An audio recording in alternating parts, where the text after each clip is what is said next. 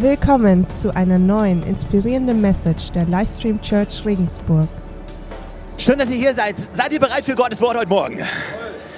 Seid ihr bereit, herausgefordert werden, zu werden heute Morgen? Oder wollt ihr, dass ich euch ein bisschen über die Schulter streiche, ein paar nette Sachen sage und ihr geht nach Hause und nichts, nichts verändert sich? Okay, also. Ich glaube einfach, ich hoffe, dass ihr versteht, dass diese Serie, die wir machen, dass es nicht einfach nur so eine Serie ist, die wir machen, um euch irgendwie aus euren Häusern rauszulocken, um möglichst viele Leute hinzukriegen. Ich glaube wirklich, dass Gott sprechen möchte. Und ich glaube, dass Gott zu mir sprechen möchte. Ich glaube, dass Gott zu dir sprechen möchte. Und die Frage ist, bist du hungrig nach ihm? Johannes hat letzte Woche ein bisschen ausgepackt, was Gottes Herrlichkeit bedeutet. Und hier ist die Frage, die Johannes ganz am Schluss gestellt hat. Bist du wirklich hungrig nach Gottes Herrlichkeit? Ist es wirklich dein Herzensschrei zu sagen, yes, ich will Gott in seiner Herrlichkeit, in seiner Fülle? Hey, ich bin jetzt schon angestachelt. Ich weiß nicht, wie es dir geht. Äh, was ich brauche, weißt du, was, was wir brauchen, was Deutschland, was Regensburg braucht, sind keine braven Zuhörer, die in die Kirche gehen, äh, das alles hören und nach Hause gehen und nichts hat sich verändert. Also die Message von, die Botschaft von Jesus Christus ist eine, eine, eine Message von Transformation, von Veränderung, von nach vorne gehen. Und ich bin bereit, nach vorne zu gehen. Wie sieht's mit dir aus? Und ich möchte am Anfang beten und dann steigen wir ein in das, was Gott vorbereitet hat. Gott, wir danken dir, dass wir hier sein dürfen. Wir, wir danken dir für jeden Einzelnen und wir danken dir, dass du uns hier zusammengebracht hast, weil du es genauso wolltest. Und wir bitten dich, dass du unsere Ohren öffnest, dass du zu uns sprichst, zu jedem Einzelnen ganz persönlich sprichst, dass du uns eine neue Offenbarung gibst von dem, was du für uns vorhast und vorbereitet hast. In deinem Namen. Amen. Gottes Herrlichkeit, seine Herrlichkeit, das war das Thema letzte Woche. Und, und die Zusammenfassung war, oder ist, dass die Herrlichkeit Gottes, dass es quasi Gottes Heiligkeit ist, zur Schau gestellt für uns.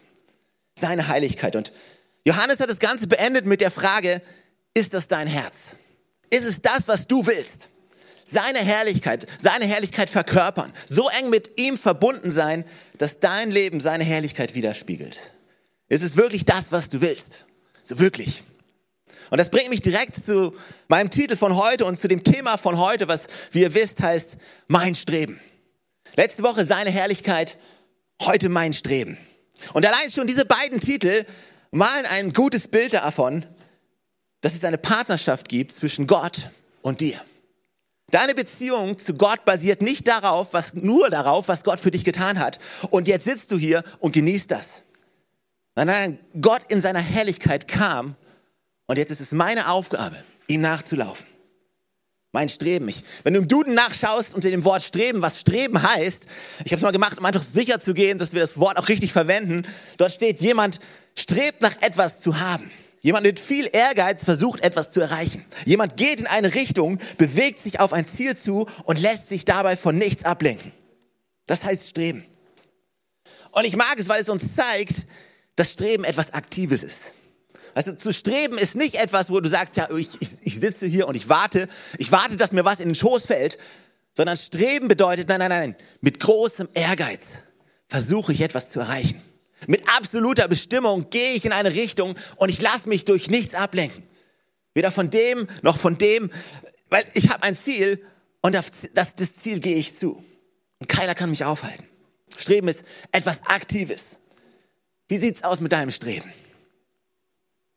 Ich habe gesagt, ich bin herausfordernd heute Morgen. Ja, äh, schaut mich nicht so vorwurfsvoll an, lächelt einfach. Ja? Wird besser, wird besser. Lass mich einfach, lass mich einfach zur Eröffnung mal drei Eröffnungsstatements euch geben. Einfach drei Statements raushauen zum heutigen Thema. Hier ist das erste. Wenn du denkst, dass es ihn nicht gibt, dann ist das Streben nach ihm völlig unnötig. Ist offensichtlich, oder? Wenn du glaubst, dass es ihn nicht gibt, dann ist dein Streben nach ihm völlig unnötig. Und es gibt genug Leute in dieser Welt, die glauben einfach nicht, dass es Gott gibt. Und deswegen gehen sie nicht in die Kirche, deswegen lesen sie nicht ihre Bibel, deswegen suchen sie ihn auch gar nicht. Und äh, vielleicht, vielleicht bist du heute hier und ein Freund hat dich hergeschleppt und, und, äh, du hast gedacht, eigentlich will ich gar nicht hier sein, aber der labert mir das Ohr ab schon seit Wochen, deswegen tue ich ihm den Gefallen und deswegen bin ich hier. Und, und vielleicht bist du ja einer von denen, der sagt, ah, die, die Christen, die haben doch immer... Aber wer weiß, weißt du, wer weiß. Vielleicht kann es ja sein, dass außerhalb von deinem Wissen ein Gott existiert, den du noch nicht getroffen hast. Weil ich glaube, keiner von uns kann sagen, dass, dass wir das ultimative Wissen haben. Und, vielleicht sitzt du hier und du kannst, du kannst mir in die Augen schauen du kannst sagen, hey, ich weiß alles. Mir ist nichts verborgen. Ich habe alle Weisheit, ich habe schon alles gesehen. Alles, was existiert, weiß ich. Aber ich glaube, keiner von uns kann das sagen. Keiner von uns kann das sagen, kann sagen, hey, ich kenne alles. Ich weiß alles. Das heißt, die Frage, die ich dir stellen möchte ganz am Anfang ist, könnte es nicht sein, dass, dass Gott existiert außerhalb von dem, was du weißt? Könnte es nicht sein, dass es einen Gott gibt, von dem, noch, von dem du noch keine Ahnung hast, dass es ihn gibt? Und dass es diesen Gott gibt und dass es sich lohnt, nach ihm zu streben.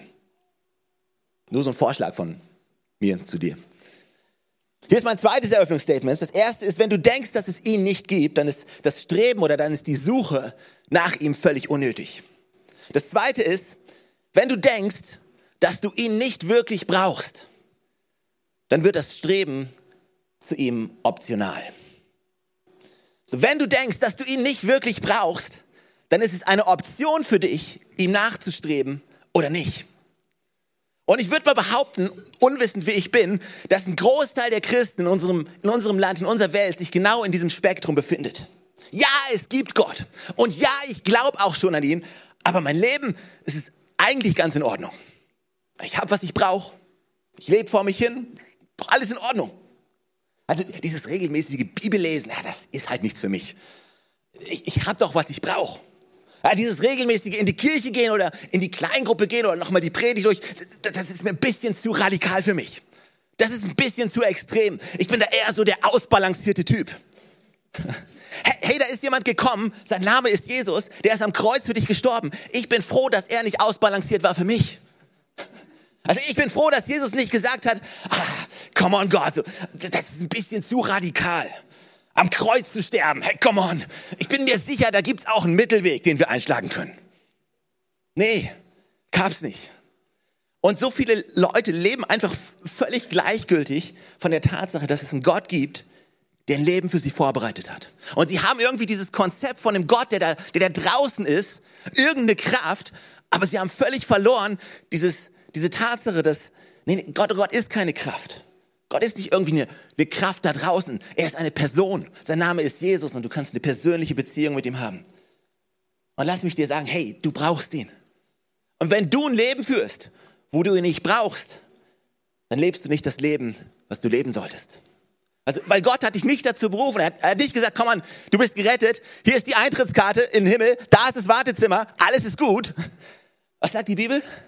Du bist gerettet und berufen. Nach was? Nach Gottes Absichten. Und die Bibel sagt auch, ohne Glauben ist es unmöglich, Gott zufriedenzustellen. Das heißt, wenn du in deinem Leben keinen Glauben brauchst, dann führst du dein Leben nicht so, wie, wie, Gott es, wie Gott es vorgesehen hat. Dann lebst du nicht die Fülle, die Gott für dich vorbereitet hat.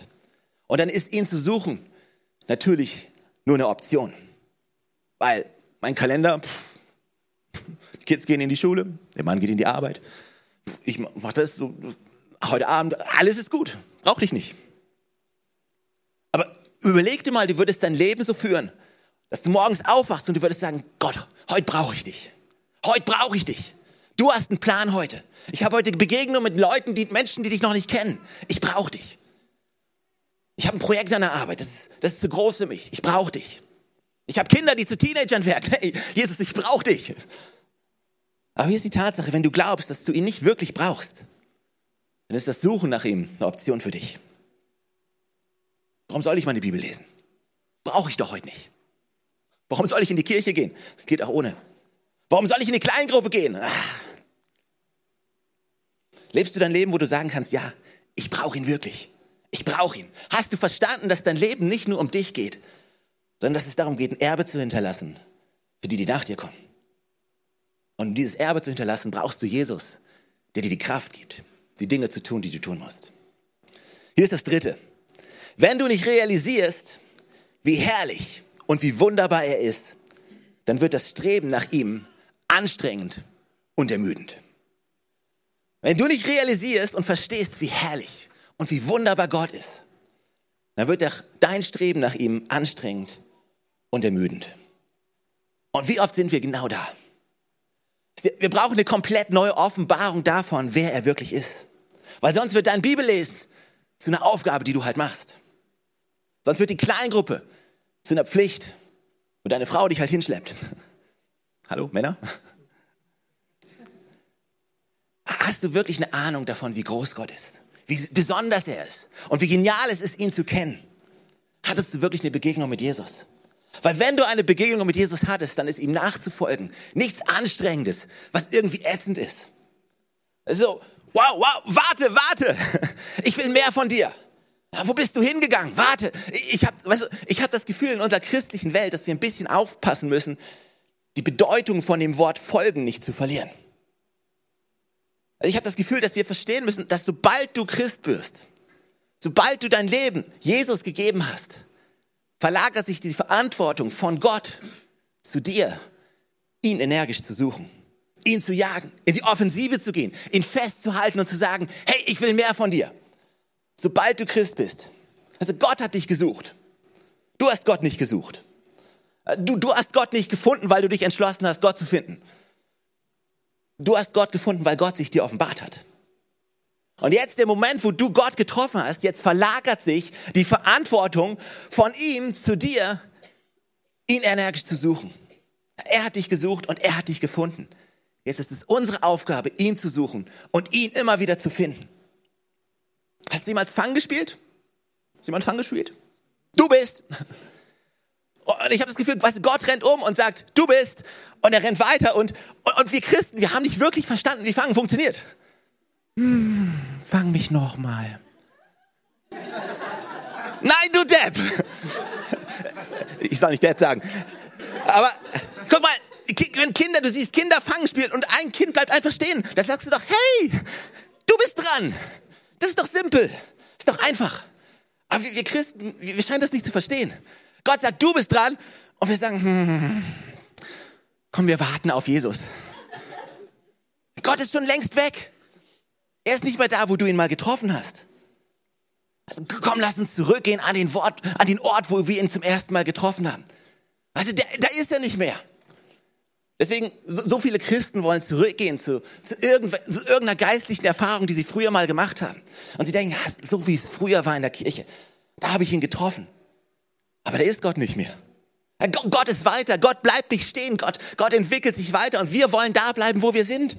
Und wir wollen, dass Gott zu uns kommt und uns immer wieder fängt. Und wisst ihr, wir versuchen als Kirche, so gut wir können, die Gottesdienste zu gestalten, dass Leute gerne kommen. Und wir, also, wir müssen echt aufpassen, dass wir aus der, kind, aus der Kirche keinen Kindergarten machen.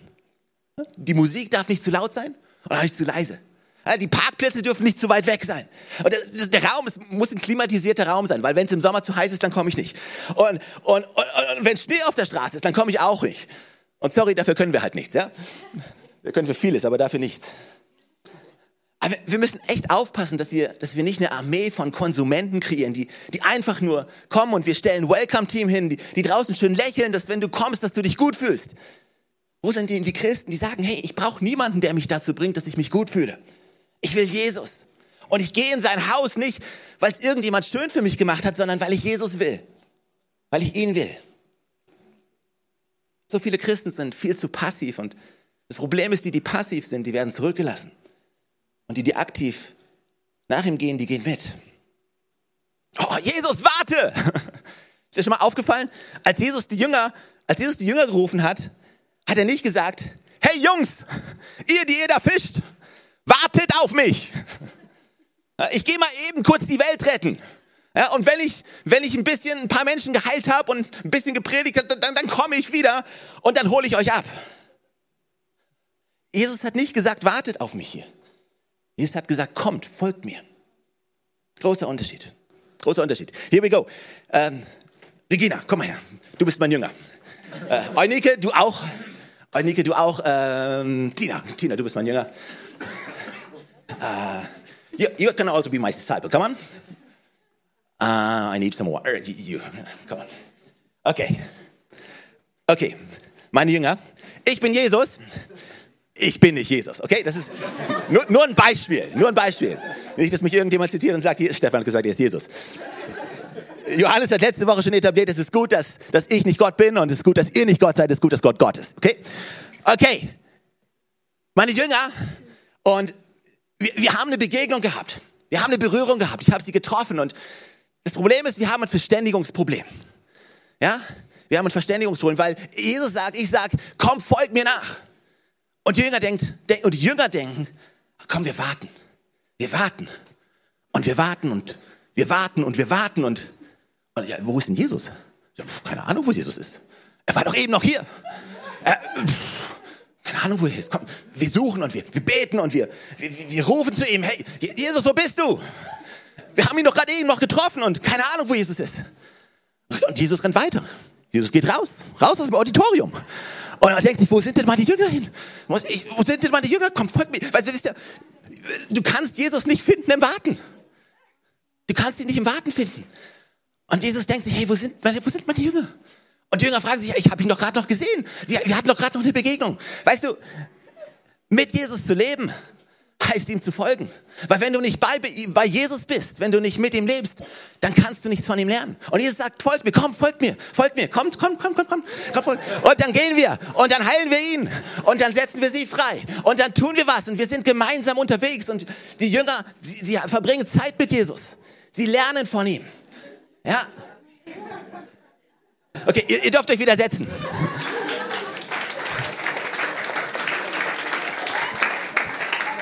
Ihr wart die besten Jünger, die ich jemals hatte. Danke.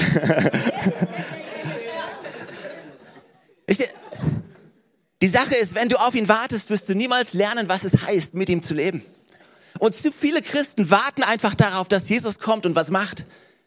Aber Jesus hat gesagt, er hat nicht er hat gesagt, folgt mir. Folgt mir. Folgt mir. Folgst du ihm noch? Oder hast du dich mittlerweile hingesetzt? Wurde es zu anstrengend? Hast du gedacht, hey, solange wir hier in Regensburg waren, solange wir Pionierarbeit gemacht haben, solange bin ich ihm gefolgt. Das war aufregend, das war spannend. Aber jetzt ist so eine Routine und guck mal, jetzt sind auch andere da. Andere sind doch auch hier. Andere machen das doch jetzt. Nein, nein. Du bist immer noch dazu berufen, ihm zu folgen. Jeden Tag folgst du ihm noch. Das sagt Paulus, Philipperbrief, Kapitel 3, da steht, nicht, dass ich es schon ergriffen habe oder schon vollendet bin. Ich jage ihm aber nach damit ich es auch ergreife, weil ich auch von Christus ergriffen bin. Was sagt er hier? Er sagt, hey, hey, Jesus, Jesus hat mich ergriffen. Und jetzt jage ich ihm nach, damit ich seine Herrlichkeit ergreifen kann. Wie sieht dein geistliches Leben aus? Ist das Ausmaß von deinem geistlichen Leben ein Gottesdienstbesuch? Weil wenn das alles ist, was dein geistliches Leben ausmacht, dann lebst du nicht in der Fülle, die Gott für dich hat. Du bist nicht dazu berufen, Jesus einem Sonntag zu folgen sondern am Montag, Dienstag, Mittwoch, Donnerstag, Freitag, Samstag, Sonntag. Montag, Dienstag, Mittwoch, Donnerstag, Freitag, Samstag, Sonntag. Januar, Februar, März, April, Mai, Juni, Juli, August, September, Oktober, November, Dezember. Jeden Tag deines Lebens.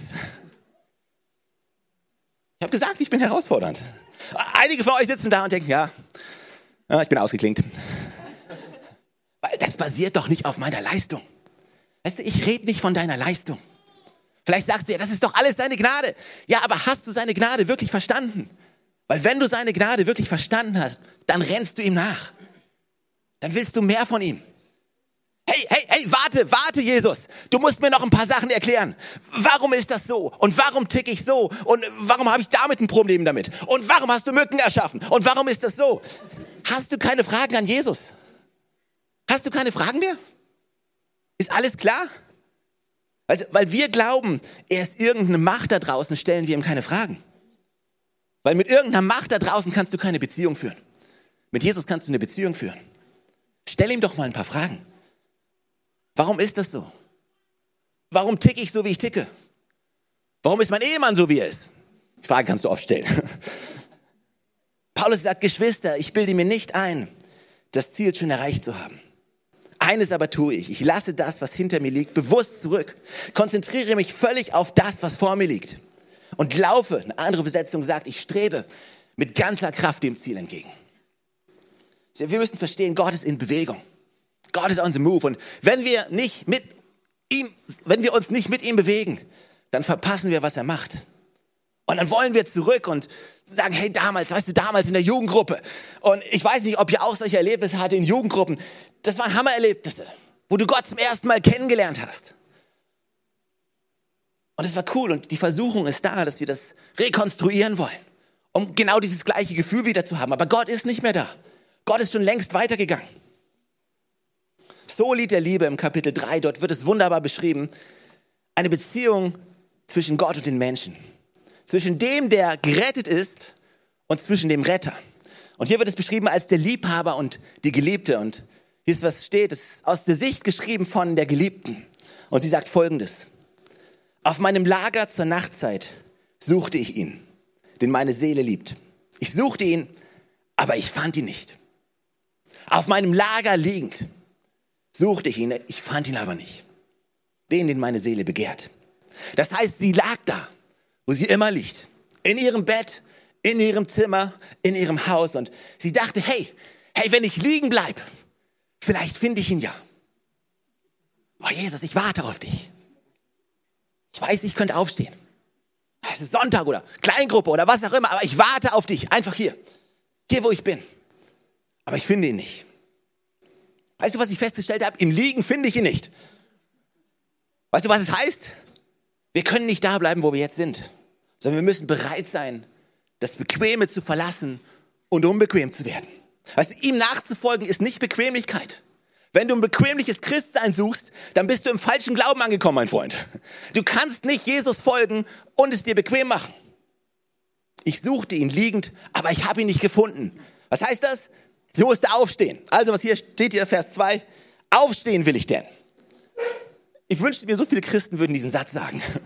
Die meisten sagen, ja, wo bist du denn? Oh, ich, ich hoffe, wir werden sagen, weißt du, wenn ich ihn nicht finde, wenn ich ihn nicht finde, wenn ich liege, ja, dann muss ich doch aufstehen. Ist doch eigentlich eine logische Schlussfolgerung. Aber wenn du nicht wirklich glaubst, dass du ihn brauchst, dann ist es eine Option für dich. Und wenn du nicht wirklich weißt, wie wunderbar und wie genial es ist und wie, was er alles für dich hat, dann ist es anstrengend. Ich weiß nicht, weißt du, glaub mir an dem Morgen, wenn wir zu Oma und Opa fahren, da muss ich meine Kinder nicht aufwecken, weil die wissen, wie herrlich und wie wunderbar das da ist und die wecken mich auf. Aber an dem Schulmorgen, aufstehen! Oh, kann ich heute zu Hause bleiben? Ich fühle mich nicht, fühl mal. Whatever! Aufstehen will ich denn. Will die Stadt durchstreifen, die Straßen und die Plätze, will ihn suchen, den meine Seele liebt. Aufstehen will ich und ich durchforste die Stadt. Und ich schaue auf den Plätzen und ich suche auf den Straßen. Und überall. Weißt du, wenn meine Frau zu mir sagt, hey, kannst du mir bitte das mal aus dem Schrank holen? Dann gehe ich zu dem Schrank. Oh, sorry, Schatz, find's nicht. Worauf meine Frau zu mir kommt, zu demselben Schrank geht, aufmacht und sagt, ja, da ist es doch. Und ich sage, ha, habe ich nicht gesehen. Weißt du, warum ich es nicht gesehen habe? Weil ich es nicht finden wollte. Meine Frau wollte es finden, aber ich nicht. Da ist nicht nur eine Message für uns Männer drin. Also, du hast nicht wirklich das gefunden, weil du es nicht wirklich gesucht hast. Bist du jemand, der sagt, komm mein Gott, komm, ich werde fasten. Wir fasten gemeinsam als Kirche. Ich werde dich suchen, früh morgens, ich werde aufstehen, in der Bibel lesen, in der Mittagspause, ich hole mir einen Podcast und ich höre was. Und alle denken, ich bin bescheuert, aber weißt du was, ich will dich suchen, ich will dich finden. Und ich weiß, weil ich weiß, wie unglaublich du bist, wie herrlich du bist. Ich suche ihn im Wort, ich suche ihn in der Kleingruppe, ich suche dich im Team. Wo auch immer. Im Liegen konnte ich ihn nicht finden. Also habe ich angefangen, dich überall zu suchen. Überall zu suchen. Aufstehen will ich dich, die Stadt durchstreifen, die Straßen, die Plätze. Ich will den suchen, den meine Seele liebt. Ich suchte ihn und ich fand ihn nicht. Es fanden mich die Wächter, die die Stadt durchstreifen. Und ich fragte sie, habt ihr ihn gesehen, den meine Seele liebt? Aber auch sie hatten ihn nicht gesehen. Weißt du was, Dein, deine Leiter, die können Gott nicht für dich finden deine Hirten, die Autorität, die, die, wofür die Wächter hier stehen, die, kon, die können Gott nicht für dich finden. Also du kannst deinen Pastor fragen, so viel du willst. Ich kann mein Herz, ich kann meine selige Seele rauspredigen, so viel ich will, aber ich werde niemals diesen Ort, dieser Ort sein, wo nur du und Jesus sein können. Wo du ihn findest. Du musst ihn suchen, nicht ich für dich. Oh, Pastor, predige besser, predige tiefer, predige whatever. Du musst ihn finden.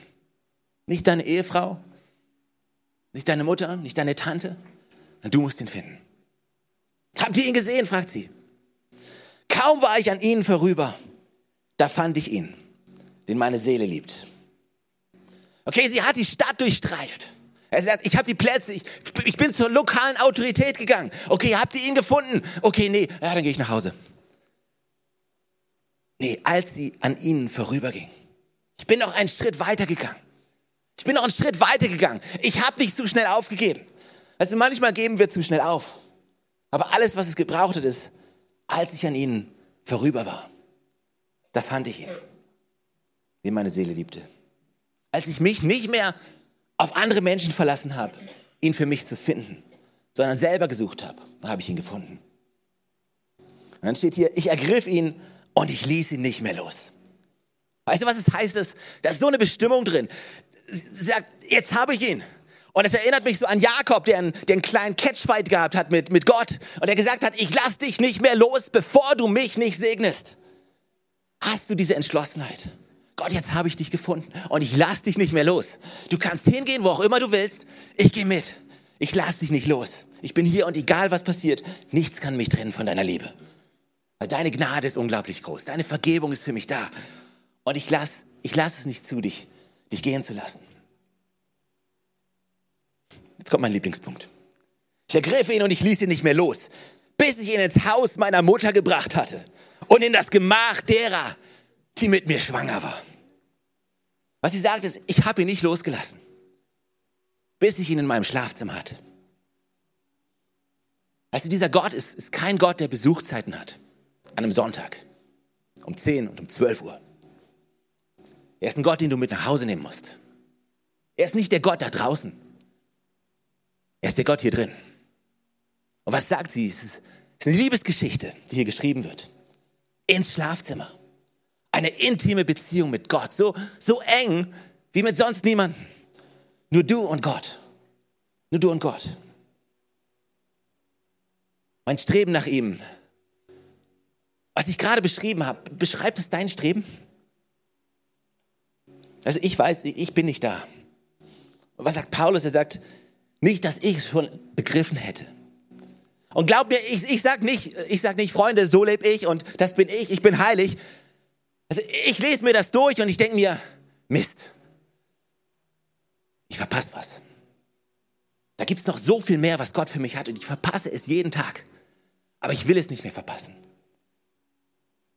Ich will mehr von ihm, ich will mehr von seiner Heiligkeit, mehr von seiner Herrlichkeit, mehr von seiner Schönheit, mehr von seiner Kraft, mehr von seiner Rettung, mehr von seiner Vergebung, mehr von seiner Liebe, von seiner Hoffnung, seiner Gnade und seiner Barmherzigkeit. Ich will mehr von dir, Gott. Und das ist nichts, was ich machen muss, weil ich weiß, wie gut er ist. Mein Streben nach ihm. Sind wir eine Kirche, die sich berieseln lässt, Sonntag nach Sonntag? Hat ein Gott Besuchszeiten? Oder nimmst du ihn mit nach Hause? Ist er real? So wirklich real? Weil das Problem ist, was wir haben, wir leben in einer sichtbaren Welt und wir sind so beschäftigt mit, mit dieser sichtbaren Welt, dass wir völlig verpassen, dass es, dass es da eine unsichtbare Welt gibt. Und unsere Sinne sind so eingenommen von all dem, was wir sehen, tasten, riechen, schmecken. Und ich bin so eingenommen von dem, dass ich gar nicht mehr sehen kann, was es da sonst noch gibt. Aber Gott ist real und sein Königreich ist real. Jesus hat zu Pontius Pilatus gesagt, mein Königreich ist nicht von dieser Welt. Mit anderen Worten, wenn du mich suchst, wie du Sachen suchst in dieser Welt, dann wirst du mich nicht finden. Weil mein Königreich ist ein geistliches Königreich. Und es kann nur auf geistliche Art und Weise gefunden werden. Und für viele Menschen ist das nicht zu verstehen. Weil sie nur beschäftigt sind mit dieser Welt. Weil die ist, die ist real. Aber sie wissen, hey, da gibt es eine andere Welt. Und diese andere Welt, die ist viel weiter, viel größer. Die dauert viel länger als diese Welt, als die Welt, die du siehst.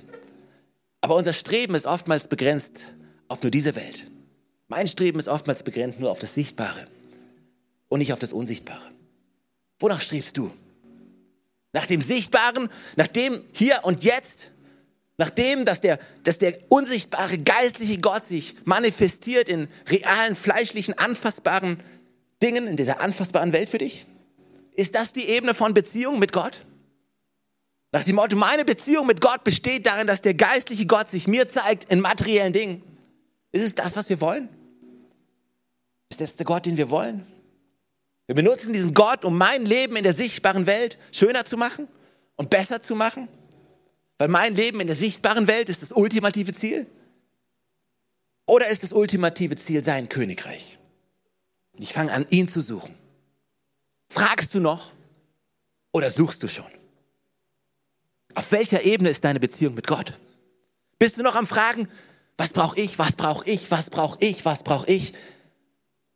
Oder sagst du Gott, was willst du? Was willst du? Was willst du? Amen.